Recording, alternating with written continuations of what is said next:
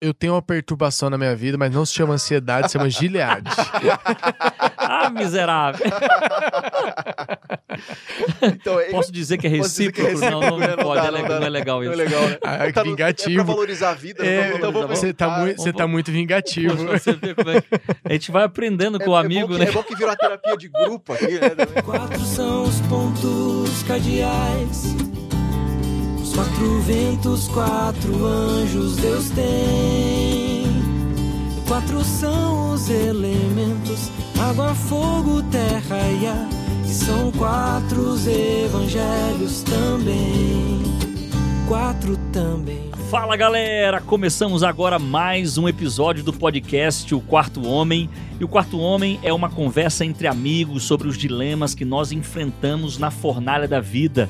Mas temos a alegria de, mesmo na fornalha, saber que há alguém, ou quarto homem, que nunca nos deixa sozinhos e ele sempre é o nosso convidado principal e ele sempre na nossa roda de conversas tem a palavra final. Eu sou o pastor Gili Ferreira e o Salmo 4, quarto salmo, certo? Ele é uma lembrança de que nós nunca estamos sozinhos. Aê, que bonitinho. Poético, né? Que fofo! Poético, bonitinho, né? Bíblico, comecei legal. e aí, meu povo? Aqui quem fala é Ed Peixoto. Para manter o nível, só posso te dizer que um quarto de metro é 25 centímetros. Falo com tranquilidade. Você de novo com esse negócio. Vamos manter o padrão. Vamos manter o padrão. E aqui quem fala é o professor Diego Alexandre, que na época do ensino médio ficou em quarto lugar nas Olimpíadas. Aí, ó. Não, você tem que, você tem que se alegrar, rapaz. E eu que nem, nem não, competia. Ninguém... Se, se ele ficou em quarto, ficou frustrado, imagina a gente que imagina ficava em último, nem era convocado. Nem era chamado. Pra... Mas era Olimpíada do quê, professor? Tênis de mesa, jogo de nerd. Né? Ah, ah cara. Tênis de mesa eu sou bom, hein? demais, hein? Eu gosto demais. Tem um negócio que eu sou bom em tênis de mesa, cara. Sério, é Mas eu perdi pra um japonês que era muito Ixi, melhor não, mas aí, aí, não tem aí justifica, né? Justifica. é isso aí, galera. Nós estamos juntos aqui mais uma vez. Pastor Diego, seja bem-vindo mais uma obrigado, vez entre obrigado. nós aqui. Nós começamos um assunto muito sério na semana passada. Nós estamos no mês de setembro. O Setembro Amarelo é a grande campanha deste, deste mês. E nós estamos aqui no podcast O Quarto Homem falando também sobre suicídio, suas causas e está sendo uma bênção é, poder falar sobre a valorização da vida. Essa é a ênfase do mês de setembro, Setembro Amarelo.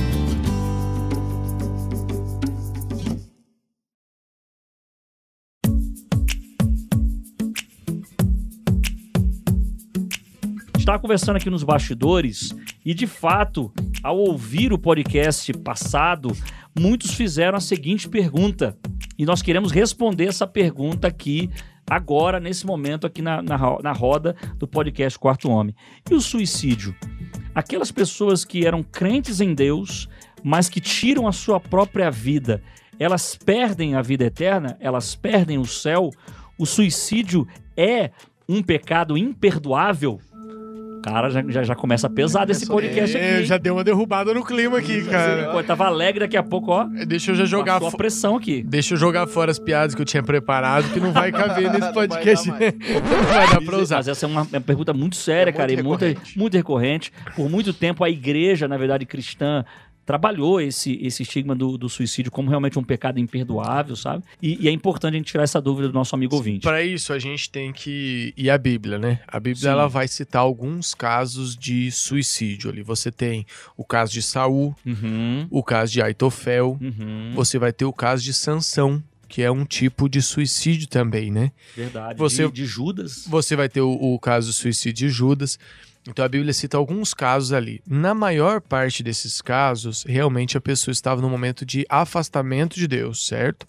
Mas, por exemplo, Sansão, embora ele se suicide, ele, ele provoque a morte dos filisteus, mas provoca a sua própria morte também. Ele sabia que aquilo uhum. provocaria a morte dele. Provocaria a morte dele. Ele lá em Hebreus 11, ele está na lista de heróis da fé, o que nos leva a ter assim a convicção de que nós encontraremos com Sansão no céu, né? Que não foi esse ponto da vida que determinou a morte eterna deles. Não é por causa do suicídio que tais pessoas, como por exemplo Saul, Judas, se perderam a gente, sabe que, né? a gente sabe que eles se perderam, mas não foi por causa do suicídio. Acho que é interessante uhum. mencionar isso. E, obviamente, a- não cabe a nós também, né, pastor Ed, Diego, julgar né, quem, quem vai ser salvo, quem vai se perder. Mas como é que a gente pode ajudar Agora- esse nosso amigo aí? O legal é assim, que lá atrás, quando a igreja cristã automaticamente era. É, existia igreja que se a pessoa se suicidava, ela não poderia nem ser velada. Na época que os cemitérios ficavam no fundo da igreja, ela não poderia ser enterrada no cemitério, tinha que ser enterrada num local diferente, né? Não havia-se o conhecimento que nós temos hoje. E hoje nós temos um conhecimento que mostra o seguinte, que muitos dos casos de suicídio, eles são frutos de uma doença. Sim. Estão vinculadas a uma doença. Uhum. doenças relacionadas à mente. E hoje a nossa conversa nesse podcast vai ser um pouquinho sobre essas doenças, né? Uhum.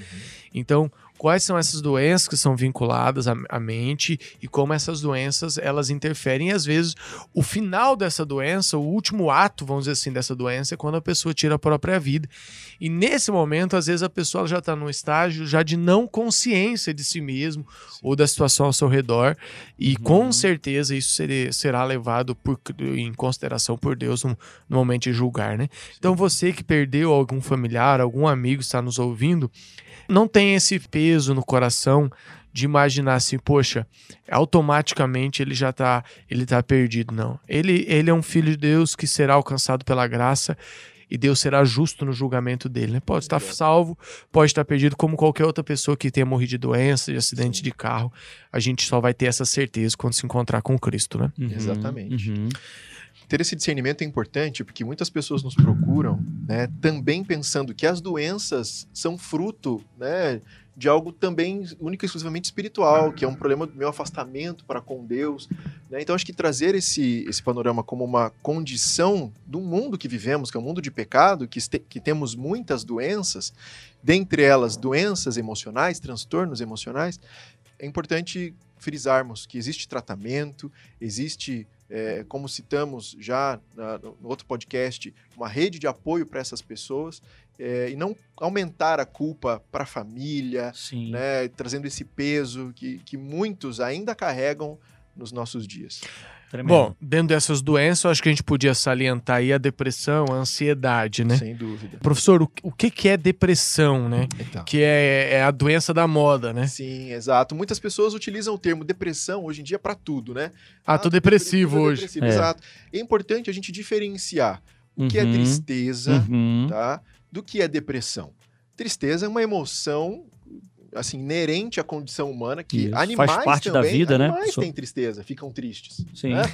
Um cachorro fica triste, Ixi. animal fica triste, os animais ficam tristes. Meu cachorrinho ficar do lado de fora de casa, pra ele é a morte, cara. Exato. Não, é verdade. Ele- Então, tem que fica ficar com a triste, gente, é verdade. fica- Então, assim, a tristeza está tá vinculada às emoções. E os animais têm, todos eles. Sim. A diferença é que a depressão é um problema médico quando, é, na presença de tristeza, não é que na depressão não tem tristeza, tem tristeza, mas é uma tristeza é, prolongada, persistente, né, que a gente vai dar o nome de anedonia, é o termo técnico que a gente Uhum. utiliza, que é, Uhum. que é assim, um esvaziar das minhas energias, do prazer pela vida. É Uhum. diferente, né? Por exemplo, meu filho derrubou meu tablet, quebrou meu tablet, eu fiquei triste. Mas não necessariamente fico depressivo por conta disso. né? Meu, meu, meu time, meu time perdeu. Exato, ah, tô É, depressivo. no fiquei teu deprê. caso, tu tem que se acostumar, Não, né, eu- Ed? Porque, Pelo amor de Deus. Se tu ainda sofre com isso, tem problema sério. Exato. Você, você ficou triste com isso. Cara, a gente tá falando de coisas mais simples, né? Sim, Mas claro. existem outros motivos. Você fica triste, você perde o Sim. emprego, você. você um término de namoro. um término como de um namoro. e algu- alguma situação familiar, mas essa primeira, então, professor, a gente poder dizer assim, que esse primeiro momento de, de, de lágrimas e tristeza não é depressão. Não, é importante até. É, é, faz parte do processo de luto, de, de Inclusive- vivenciar. Inclusive, é, é bom salientar isso, que assim, o sofrimento, ele é educativo. Ele é educativo, exato. Se a gente sabe lidar com o sofrimento, com a dor, com as dificuldades, com os problemas, a gente pode tirar muitas lições Exato. da dor e do sofrimento. Eu acho que isso é um ponto interessante. Tem até um texto em Eclesiastes 7.3 que é interessante aqui. Ó. Diz assim, a tristeza é melhor do que o riso, Uhum. porque o rosto triste melhora o coração. Em que sentido Salomão está dizendo aqui? Que, na verdade, nos momentos assim onde a gente está mais assim sofrendo, a gente aprende mais, a gente cresce, a gente amadurece. Sim. Ele chega até a dizer também em Eclesiastes 7.4 que o coração do sábio está na casa onde há luto, onde há tristeza, há Exato. lágrimas, né? E mais os dos tolos na casa da alegria.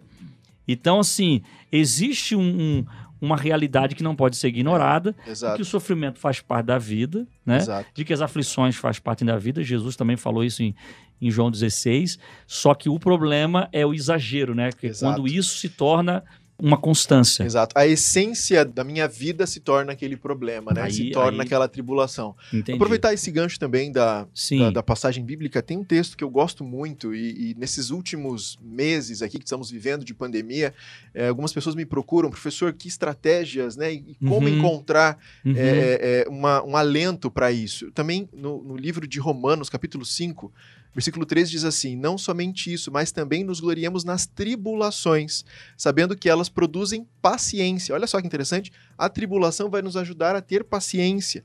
E a paciência traz experiência, e a Legal. experiência nos traz esperança. Então, vivenciar esses momentos de tribulação, de tristeza, de sofrimento, nos tornam mais experientes na Uhum. caminhada cristã e nos dão a esperança de que um dia isso vai, vai ter um fim.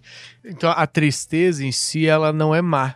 Ela Sim. também é um processo da gente vivenciar as lutas, né? Isso. É, e é um processo necessário, né? Necessário. Exato. Então, é, dentro daquele do- dos ciclos do luto, né? Então, Sim. é de você en- enfrenta um problema, tem gente que guarda e ele, ele não, não, não digere aquilo. A- o, o ficar triste é, uma- é um- é parte É. da digestão do É. problema, né? Sim. E da resolução dele. Só que a preocupação nossa, então, a partir do momento que essa tristeza que era pontual, era por uma situação, ela se torna contínua Isso. e. Exato, e você acaba alimentando isso, né? Então, por exemplo, algumas pessoas que já têm uma predisposição, é importante citar isso, disti- eh, distinguir Uhum. depressão de tristeza. Eh, a depressão, ela tem algumas causas que são multifatoriais, né? Quando a gente fala depressão, a gente está falando de um transtorno. Quando a gente usa o termo transtorno, é que ele tem múltiplos fatores e diferentes eh, desencadeamentos, né? Eh, mas a gente tem, basicamente, as características genéticas, tá? Então, Uhum. existe uma predisposição familiar, né, relacionada a uma história familiar que já teve Então quadros a depressão ela, ela, ela é hereditária. Ela Ela, é hereditária. hereditária. tem uma grande porcentagem hereditária, está relacionado a toda a neuroquímica cerebral, principalmente associado aos neurotransmissores serotonina, noradrenalina, dopamina, que regulam as nossas emoções, Uhum. e também os eventos da vida. Se eu pudesse generalizar aqui, né, usando uma, uma estatística empírica de atender pessoas, né, uma estatística minha, né, É, sim, minha, sim. na- O- Mas Los base- dados sou eu. Gustavo sou eu. Exato. Da- da- do contato que eu tenho com pacientes nesses últimos anos, é que é 50-50. Metade herança e, e características neurológicas e a Uhum. outra metade uma predisposição do ambiente. Entendi. Então, um ambiente que foi tóxico, né, que foi é, é, prejudicial para o meu desenvolvimento físico e mental, principalmente, ele pode ser, sim, um, um efeito, né, uma, uma, causa causa. para a depressão.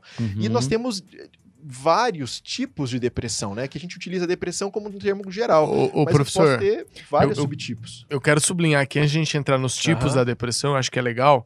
É, eu quero sublinhar uma fala sua ali que você falou assim: olha, pode ser uma questão hereditária, pode ser química no cérebro, Sim. fisiológica, certo? Sim, sim, Pode ser Uhum. causado por outras doenças. sim. E isso aí vem contra um quase que um paradigma que ainda existe em alguns lugares, principalmente da igreja, né? Uhum. Que é assim, depressão é falta de fé. Isso. É Isso, falta de tem Deus. É, Não. você, você tá depressivo porque você tem falta de fé. Eu lembro, eu me formei há pouco tempo, eu tenho sete, né, não faz tão pouco tempo mais assim não, eu tô indo para oito anos de Aham. formado na, na- em teologia, e no nosso primeiro ano, quando a gente foi ter aula de psicologia, é, eu vi colegas bater boca com o professor, Uhum. porque ele defendia ar- arduamente a posição de que não, o professor é uma pessoa que tem fé, ela nunca não, se- nunca, nunca, ficará nunca depressiva. É, e, e isso não é bíblico, a gente tem até Não, um caso, né, é, pastor Giliardi? Vamos citar depois ali o caso de Elias, por Sim. exemplo.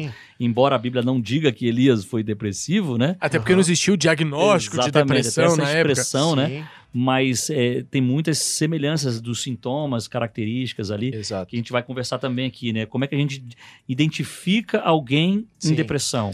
Então, Quais são os tipos, então, de depressão, Tá. professor? Depressão você tem vários, né? Por baixo a gente tem uns sete tipos. Tem depressão bipolar, tem distimia, tem depressão leve, depressão atípica. Uhum. Você tem vários subtipos.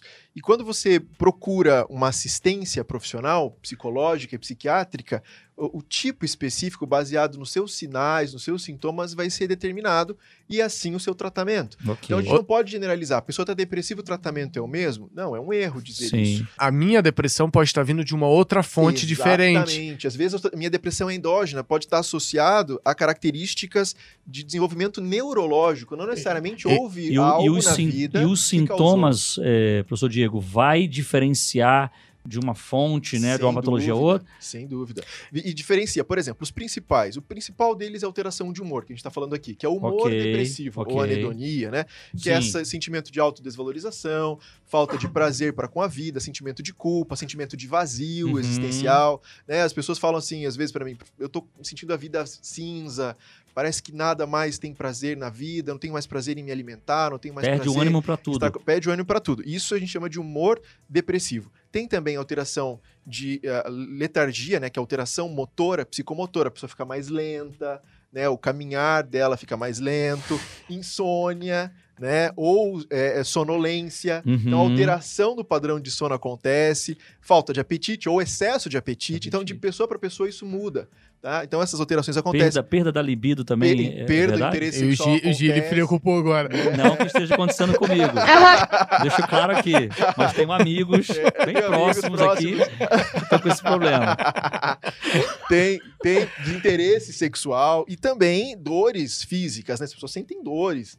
É, a gente chama isso de somatização, quando Uhum. esse sofrimento começa a ter dores. e geralmente são dores é, gástricas e intestinais, estômago e intestino.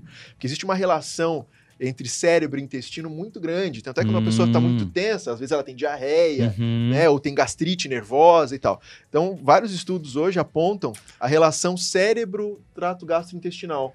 E geralmente é problema gastrointestinal que também está associado aí. Quadros de ansiedade e depressão, ambos podem ter esses sintomas. Interessante. E Eu achei interessante na sua fala, professor. Então, a gente não deve menosprezar esse sentimento de tristeza contínuo, Exato. Porque ele vai somatizar de outras formas, né? Ele exato. vai atingir outras áreas da vida da gente. Exato. Então, começou a ter um sentimento de, de tristeza contínuo que eu acho que a gente não tem como diagnosticar se a gente tá com depressão ou não. Isso, isso. E nenhum vizinho, amigo, Exato. a Requer um mãe. profissional para isso. requer um Isso. profissional. Exato. Mas você tem esse primeiro sintoma, ele é um sintoma fácil de você identificar. Perceptível. Sim, esse é mais perceptível de todos. Então, entrou num processo de tristeza contínua, de falta de interesse pela de vida, isolamento social. De isolamento social, né? Coisas que antes ela gostava e hoje ela não gosta Exato. mais.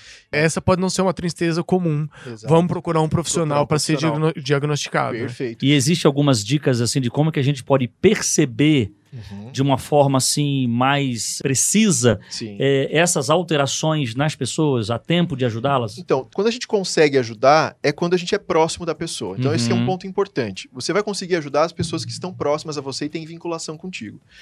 E esses sinais, para você perceber a diferença, você tem que conviver com aquela pessoa, né? Tô próximo do pastor Giliardi, eu sei qual é o estado de humor dele, e eu começo Sim. a perceber que nos últimos eh, dias isso está mais frequente. E é importante ressaltar aqui uma coisa, que mesmo os profissionais, eles vão avaliar no mínimo os últimos 15 dias, tá? Hum. Então não é uma coisa que aconteceu um dia, dois dias, no mínimo nos últimos 15 dias. E uma avaliação dos últimos três meses. Então toda avaliação que a gente faz de estresse, de ansiedade, etc., Uhum. o primeiro recorte que a gente faz é das últimas duas semanas. E depois a gente vai alongando isso para os últimos três meses. Então não é algo pontual, como a gente já citou, nos últimos três meses. Então, quando eu estou convivendo com alguém, eu preciso estar atento a esses sinais. Se ele está alterando, alterou o apetite, se está alterando o sono. Então, esses sinais são indicativos. Como saber? Eu tenho que estar próximo à Tem pessoa. próximo. E isso acontece com todas as faixas etárias. Tem criança com depressão. Adolescente com depressão, Sim. idosos com depressão. A gente pensa assim, ah, depressão acontece com idoso, É. que está aposentado, que tal, está tentando ressignificar a vida e deprime. Não, tem crianças com depressão. Só que criança já é diferente. Ele vai manifestar na brincadeira, no desenho, na brincadeira com outra criança, entendeu? Os jovens têm essa outra forma, né? E tem uma coisa importante também, pastor, Uhum. Que geralmente pessoas que estão com, estão com sintomas depressivos, alguns querem, alguns querem viver aquilo, né? Querem viver a bad, né? Hum, Ficar é. baixo. E consomem só aquilo. Como, por exemplo, filmes depressivos. Isso é um cuidado que a gente deve ter. Potão de sorvete de Potão madrugada. sorvete, Exato. Músicas, né? Só Músicas psicodélica, tristeza, depressiva. séries pra, que deixam a pessoa para baixo. Então, tem pessoas que se vinculam à depressão para ter atenção também. Então, isso são, são formas que a pessoa está tentando expressar para você. Olha, eu preciso de ajuda também, né? A pessoa, para perceber isso, ela tem que estar muito Tem que próxima. estar próximo. Porque, assim, o, o ser humano, até nesses casos, ele consegue enganar os outros por um Sim, tempo. Por um tempo. Porque consegue. é muito comum isso acontecer. Nossa, mas eu não sabia que esse camarada tinha depressão. Exato, Porque eu acho que por um tempo a gente tenta disfarçar isso exato. para aquelas pessoas que são próximas de nós, mas não convivem conosco, né? Pô, Exatamente. pensando isso, então tem duas coisas aqui que eu acho que a gente podia, né?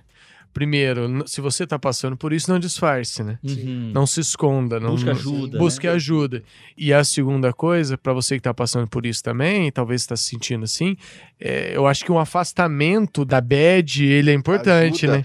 E é uma estratégia comportamental. Você tem que se afastar daquele estímulo que te causa sofrimento. Mas tem pessoas que querem alimentar aquilo, né? Ó, alimentar eu no início da, da a pandemia foi um momento traumático pra todo, mundo. é. Todo mundo. Todo mundo. Esse momento foi, um- foi um- uma, uma experiência que nó- nenhum de nós tinha vivido, né? Uhum. E, o isolamento social é terrível. Pra mim foi muito terrível. Eu vou confessar aqui, né? Eu aguentei ficar assim dentro de casa uma semana. Uhum, E aí eu cheguei à conclusão que eu tava me fazendo mal demais. uhum. E aí eu comecei a sair pedalar, um exercício Uhum. sozinho, né? Pedalar. Parei, nos primeiros dias todo mundo fez isso, né? Foi assistir TV, ver internet pra passar o tempo, ler.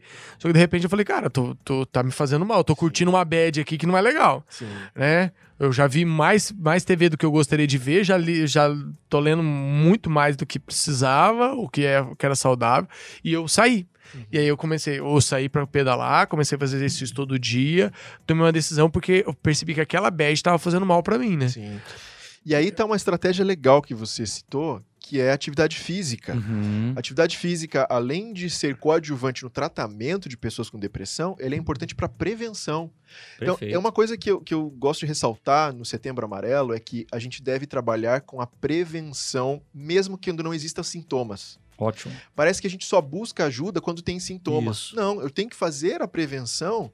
Justamente, daí a palavra, para não ter. Então, atividade física é importante, dieta equilibrada, né, reduzir o uso de cafeína, né, eliminar o uso de cafeína na vida. Isso são orientações da Organização Mundial da Saúde. Vocês poderão encontrar isso nos manuais do Ministério.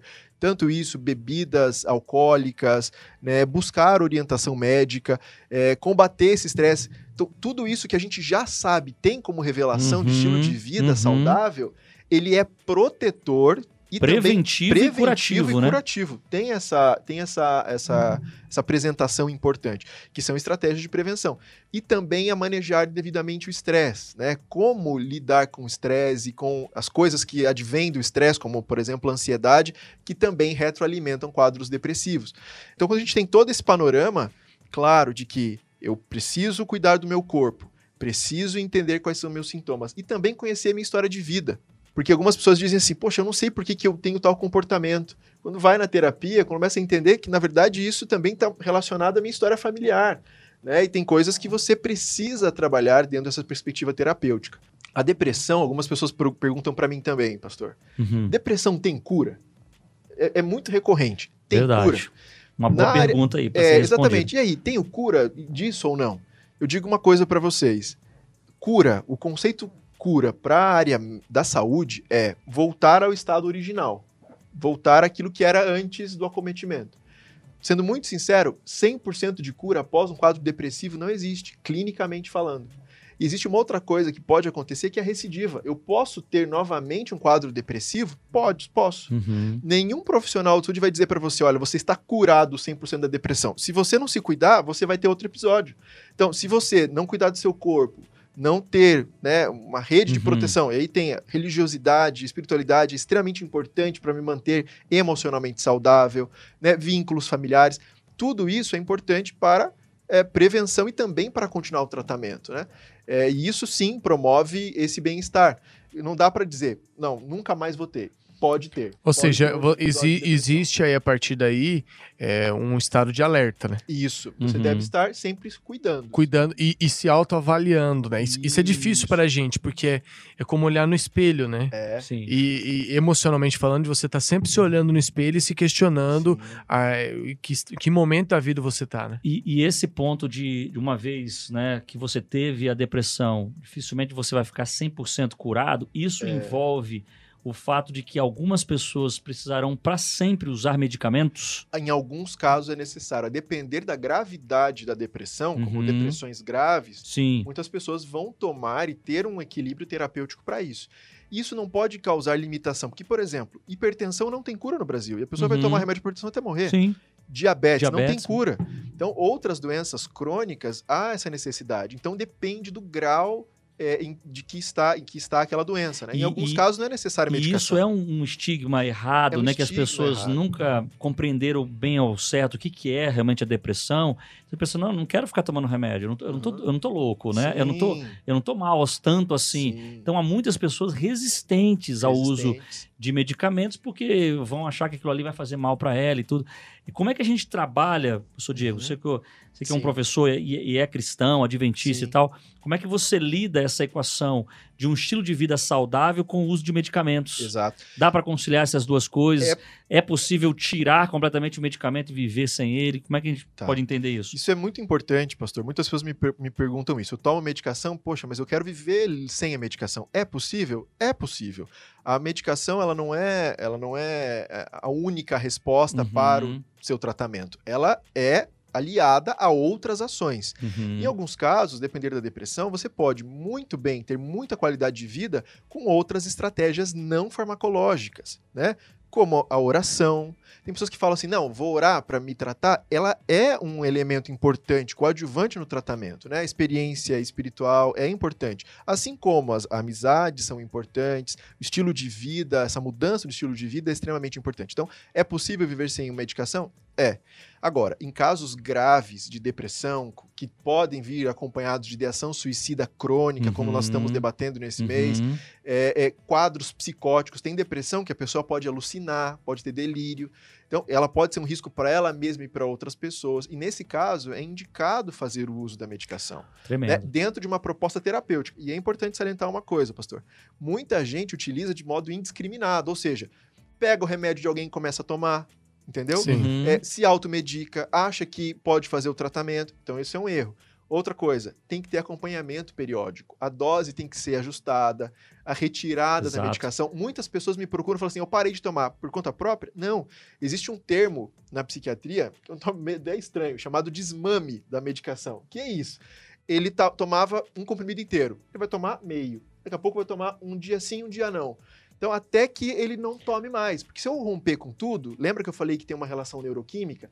O cérebro Bagunça tá de esperando novo. Aquela, Uhum. aquela quantidade de neurotransmissor. E não vai ter. E do nada começa a ter outros sintomas. E, e geralmente a recidiva pode ser maior do que o primeiro episódio. E- Entendeu? Então, na verdade, você pode viver sem o remédio, mas isso dentro de um Um plano plano terapêutico. terapêutico que normalmente começa com o remédio. Começa com remédio. Porque é porque é, o- é, o- é, vamos dizer assim, aquela dose de ataque. O problema tá Sim. sério, vamos dar um ataque forte, agora vamos Isso. trabalhar para que lá na frente você não tenha essa necessidade, né? Grande parte do público que a gente tá, que tá ouvindo a gente aqui, talvez não sofra nesse momento com a depressão, Uhum. mas sofre com ansiedade. Ansiedade, exatamente. Que é talvez um, vamos dizer assim, um pré-estágio para depressão, há uma, uma, uma comunicação entre os dois. Ok. tá? Qual que é a Existe. diferença né, Tá. de- entre depressão e Beleza, ansiedade? beleza. A ansiedade está muito relacionada a essa aflição, essa angústia, uma perturbação do espírito em relação à vida, né? O que vai acontecer? Eu, eu, eu tenho uma perturbação na minha vida, mas não se chama ansiedade, se chama gileade. Ah, miserável! Então, é- Posso dizer que é dizer que é recíproco? Não, não, recíproco? Não pode, dá, é não legal, dá. não é legal não isso. é legal, né? Ah, Tá no- É vingativo. pra valorizar a vida, É, né? Então vamos você tá, muito, você tá muito vingativo. É Eu sou a vingança. A gente vai aprendendo É- com o é amigo, né? É bom que virou uma terapia de grupo aqui, né? É legal, né? É importante. É, então, a, a ansiedade tem isso, é uma preocupação hoje com o problema de amanhã. né? E a ansiedade está muito relacionada a lidar com as emoções, Uhum. Tá? Então, isso é, é- é- é crucial. Quando a gente fala para os alunos, para palestras, para aqueles que estão nos ouvindo aqui também, é, existem três coisas importantes quando a gente fala de ansiedade, tá? Que a gente precisa saber lidar. Uma delas é pensamento. Segunda é emoção. E terceira é comportamento. São coisas diferentes. Interessante. Totalmente diferentes. Vou dar um exemplo aqui.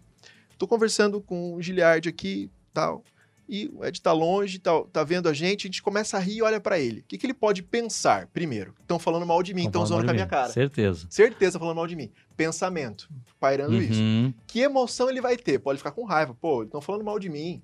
Então, olha Ou, como ou são as duas tristeza, coisas. né? Ou Se ele tem uma baixa autoestima. isso, pode pairar Sim. várias emoções. Então, primeiro, pensamento. Ele está pensando e está fazendo uma inferência naquilo que ele está vendo. Isso acontece muito com os Uhum. jovens. Muito, muito, muito. muito. E ele faz uma interpretação da realidade que pode ser, não, Isso. não pode ser que, verdade. na verdade, é uma introspecção da aflição que ele está vivendo. Não, não tá no outro, tá nele. Então ele começa a alimentar emoções, como tristeza, raiva, etc. E a terceira coisa, o comportamento. Pode ser ele se afastar, pode ser ele chegar aqui e começar a brigar. Então, esse é o comportamento, terceiro elemento. Dentro de uma abordagem cognitivo-comportamental, a gente tem que entender essas três coisas e dividir isso. e dividir isso. Às vezes, ele- a gente não está falando nada disso, a gente só coincidentemente virou e riu. E as Sim. pessoas fazem essa inferência. E aí sofre. Uhum. E você sabe que isso é tão sério, tão sério.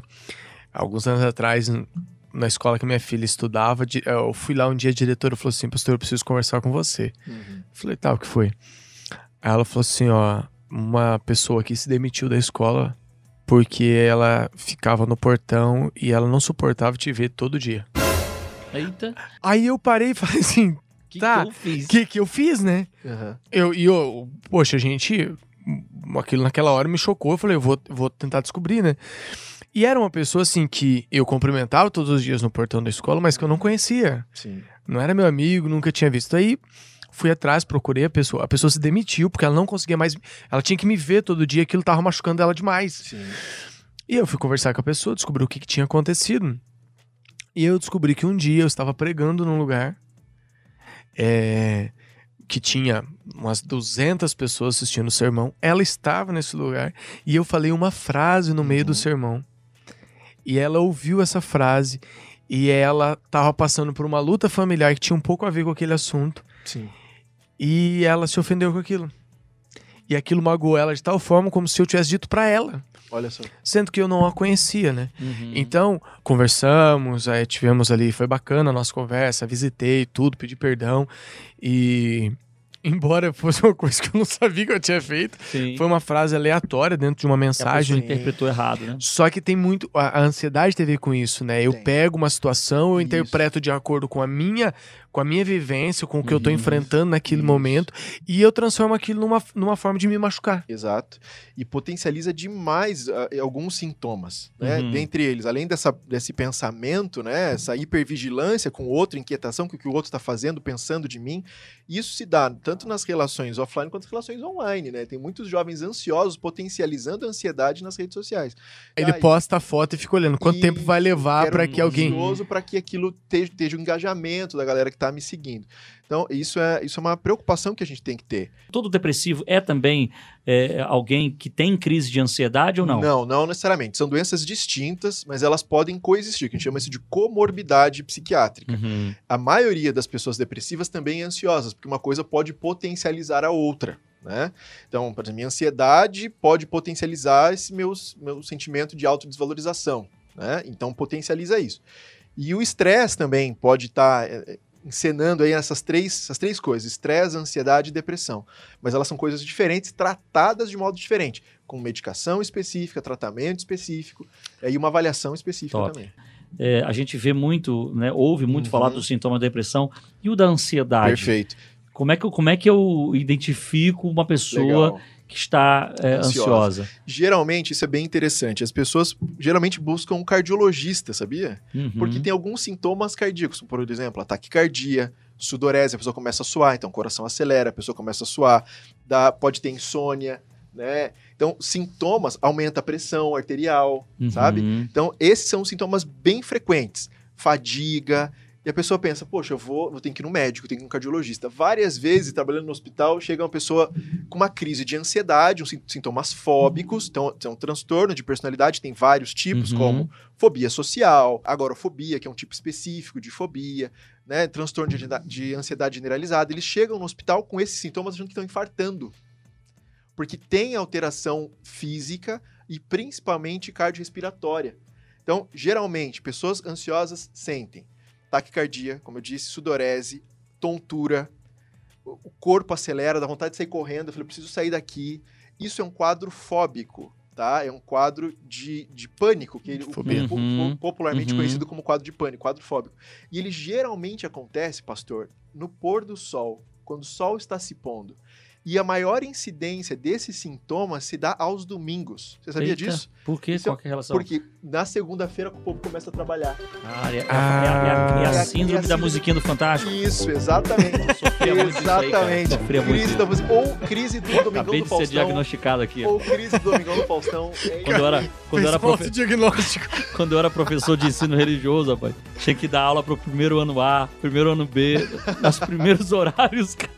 Cara, pensa Sete numa horas angústia muito grande. angústia. Ô, Ah, rapaz, é, é- é verdade, É, faz sentido. isso. É, E, e os- e o pronto atendimento, o pico de pronto atendimento.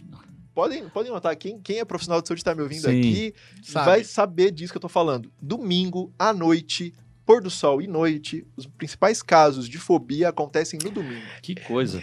É que a ansiedade, ela é aquele momento onde você já não controla mais os seus pensamentos, né? Sim, você perde o controle. E, e é engraçado a gente falar isso, né? Porque normalmente a gente pensa no pensamento como algo aleatório e que a gente não tem um controle consciente deles, né? Tem uma frase de uma escritora cristã eh, que eu gosto bastante, chamada Ellen White. Ela diz assim: que você não pode impedir que os passarinhos voem sobre sua cabeça, Uhum. mas você pode impedir que eles façam ninhos. Exato. Uhum. Então o que ela tá dizendo assim, pensamentos vêm e vão, Sim. certo? Então eu posso olhar e falar assim, poxa, eu tenho que pagar um boleto daqui 10 dias. Uhum. Só que o que é fazer ninho? É eu passar o resto do dia pensando, poxa, eu tenho que pagar um boleto daqui 10 dias, amanhã eu tenho que pagar um boleto. E eu ficar remoendo aquilo, né? Ruminando, que é um termo Isso, agrícola. É. Ah, rapaz. isso aí, é Que ruminando. coisa linda. Voltar. A ruminação de ideias. É Você isso sabia aí, que eu é sempre aí. achei que essa frase do passarinho era, era de Lutero, cara? É Lutero? Mas pode ter sido escrita por Ellen White, eu não tenho certeza. Agora você me Agora deixou na dúvida. bater Vamos fazer uma pesquisa pesquisa aqui. Procura Mas- aí depois diz pra gente. mas- Mas eu vou dizer, eu vou Mas dizer a o frase seguinte. é real, ela, Eu ela vou é dizer o essa mesmo. seguinte. Se Ellen White não escreveu, ela, Ela devia deveria, ter ela escrito. É mesmo, né? É bem isso. Interpretei isso nos textos dela. Mas e na é- verdade, Gílio, eu acho que é de Clarice Lispector Deve essa ser, frase. Porque tudo vira Clarice Lispector. O tempo tá acelerado aqui, cara, e Sim. tem muita coisa interessante. Não seja Dá pra- ansioso, Gílio. Não, Não, não, seja não, ansioso. Estou aqui man- mantendo o equilíbrio. Mas acho que a gente poderia ir por finalmente desse, desse episódio referindo-se o seguinte: é, essas duas principais causas, né? Depressão e ansiedade, elas é, estão extremamente relacionadas ao suicídio, né? Estão. Principais causas de suicídio estão sempre conectadas com ansiedade e depressão, Exato, exato. correto? No- mais de 90% dos casos está relacionado a depressão, transtornos de ansiedade, outros Sim. transtornos psiquiátricos, mas a maioria das pessoas está passando por esse sofrimento. Por isso é muito importante você que está nos ouvindo entender esse assunto, né? Exato.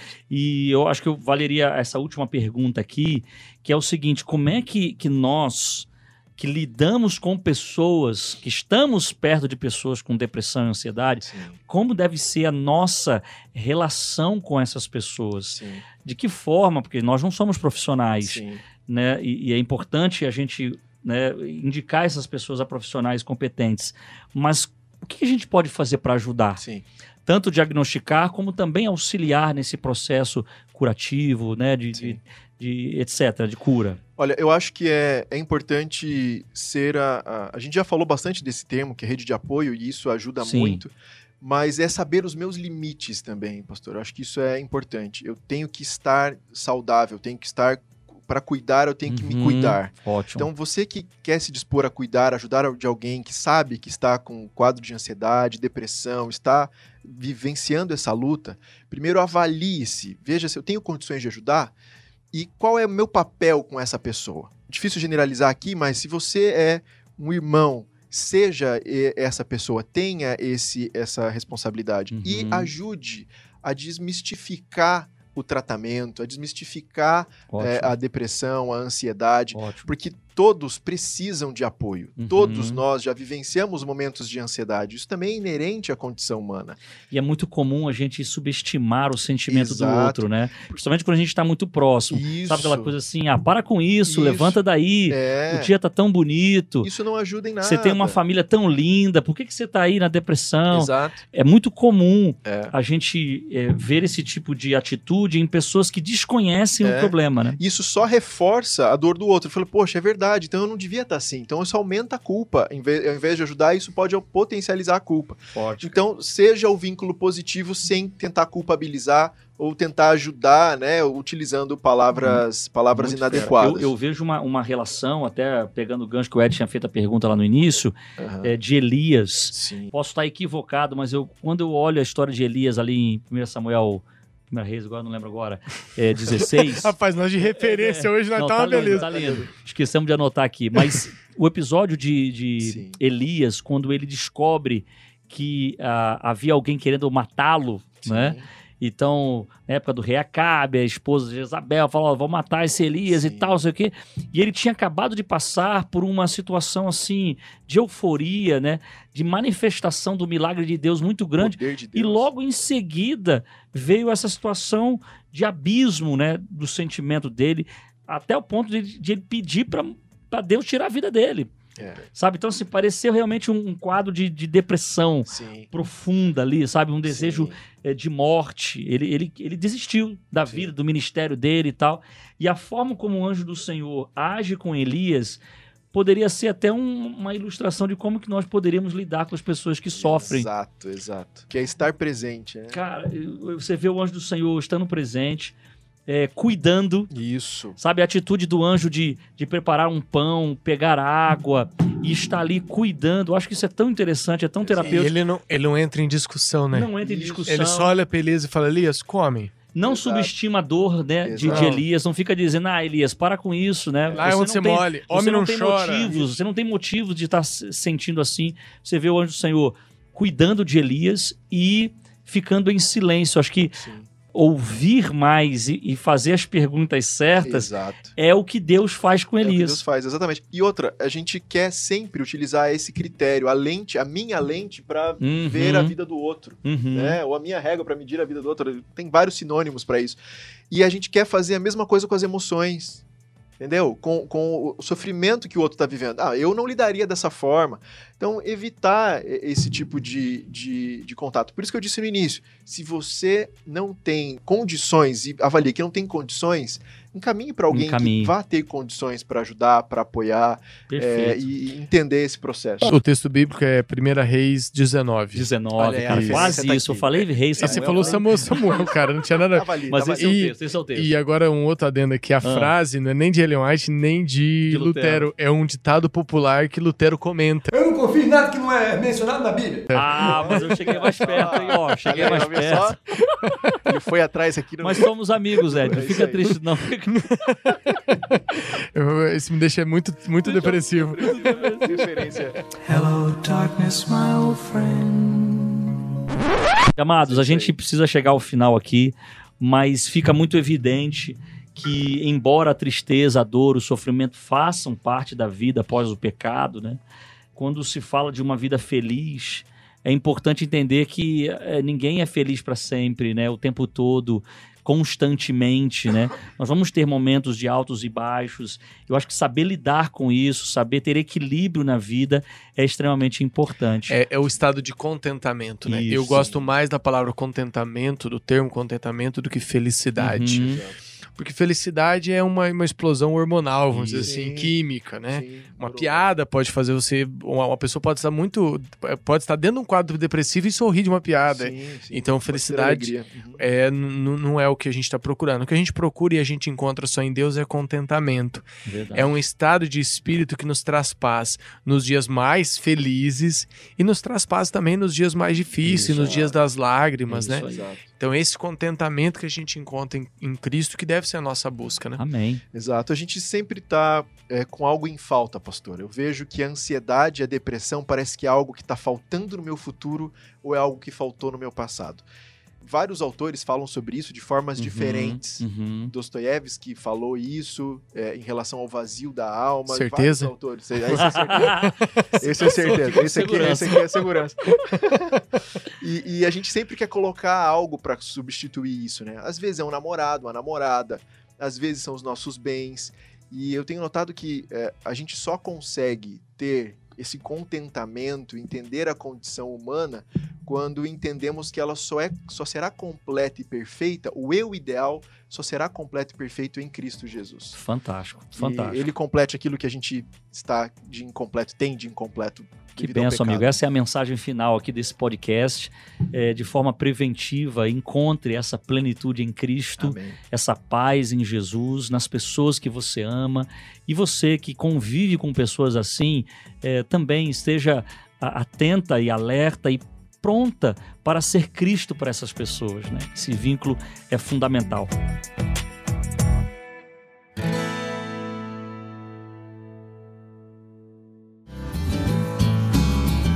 Um abraço, Ed. Um abraço, professor Diego. Valeu, valeu, um abraço. Muito obrigado Prazer você que nos acompanhou até aqui e fique atento que os próximos episódios também vão ser muito importantes. Um abraço, siga-nos nas redes sociais, pastor Gil Ferreira, né? Gili Ferreira É. no Instagram, PR Gili Ferreira, né? PR Gili tudo junto ali no Instagram. pr.edpeixoto e E também Prof. Diego Alexandre, arroba Prof. Diego Alexandre ali no Instagram, ou arroba analogicamente. Aí, galera. analogicamente. analogicamente. Beleza? Logicamente, segue lá. E compartilhe nas redes sociais esse programa, se foi útil pra você, beleza? É isso Isso aí, aí. é isso Nos aí. siga nas redes sociais também, o Quarto Homem, tudo por extenso, trocando A pelo 4. Valeu, galera. Tamo junto e até a próxima. Valeu, Tchau, valeu. obrigado. Tchau, tchau.